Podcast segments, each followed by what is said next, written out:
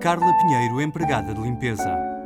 Temos aqui estes mosaicos todos são daqui de pronto que a gente consideramos família, que aqui é uma família mesmo porque se a gente tiver algum azar na rua, se cair, chamamos por alguém e vem tudo a ajudar a gente.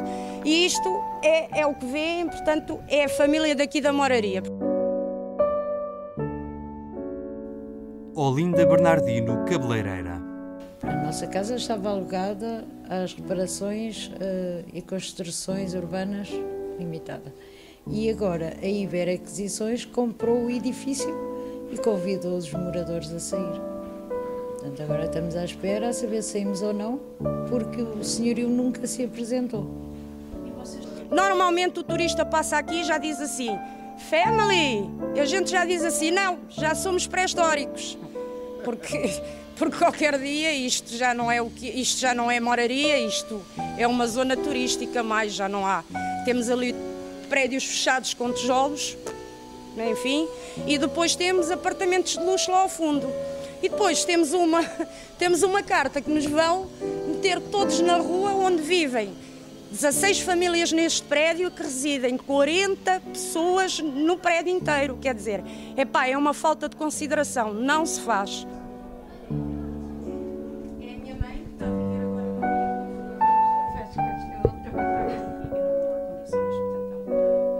Eu não sou contra o turismo, muito pelo contrário. Eu acho é que houve uma, um, um, um desequilíbrio, tanto da parte da Câmara como do Governo e, e acho que toda a gente, nós aqui, conseguimos viver com todos.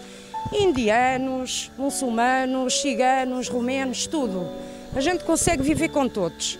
Agora, só acho mal é eles estarem-nos a mandar embora das nossas casas para meterem os turistas, quer dizer, alojamentos locais, hostels, quer dizer, a Rua dos Lagares está, está vazia, como vê, está vazia, o Largo das Olarias, que é mais à frente, vazio está. Não há casas aqui.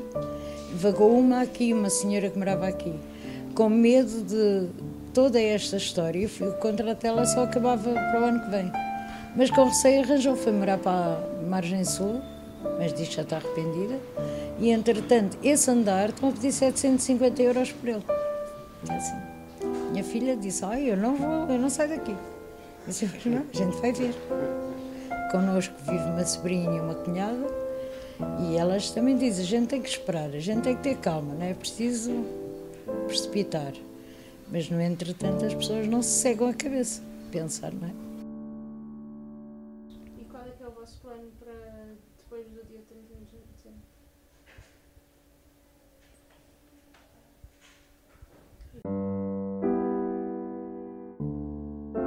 Maria José Reformada Hoje recebemos uma, uma carta para depositarmos na Caixa Geral de Depósitos naquela conta.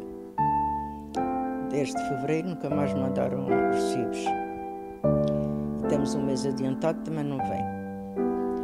E, e recebemos então uma carta para a dizer que no dia 31 de dezembro cessava o contrato e não renovavam. A partir daqui não sabemos mais nada. Catarina Martins, coordenadora do Bloco de Esquerda. O que os senhores estão a fazer é utilizar a alteração da lei das rendas que foi feita pela Associação de Cristas, para os poder despejar.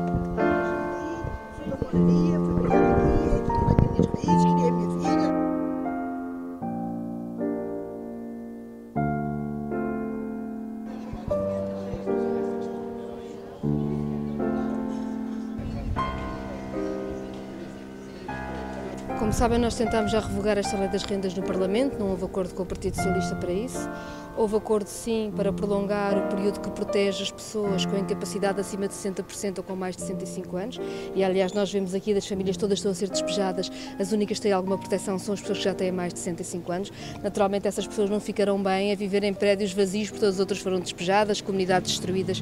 Isso não tem nenhum sentido. Ricardo Robles, candidato do Bloco à Câmara de Lisboa. É o exemplo do pior que provocou a lei do arrendamento, da autoria da Associação Cristas. Entrou em vigor em 2012, tinha um prazo de transição de 5 anos, estamos em 2017 e o problema está a cair em cima destas pessoas. Portanto, é preciso arranjar soluções, soluções rapidamente, porque estas pessoas não podem ficar na rua.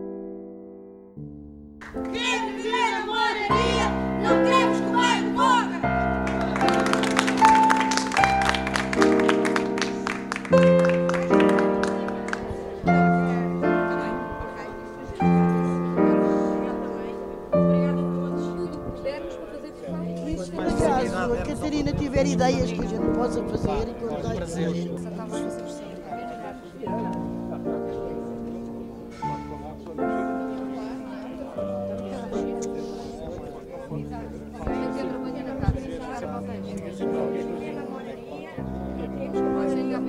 Até a próxima.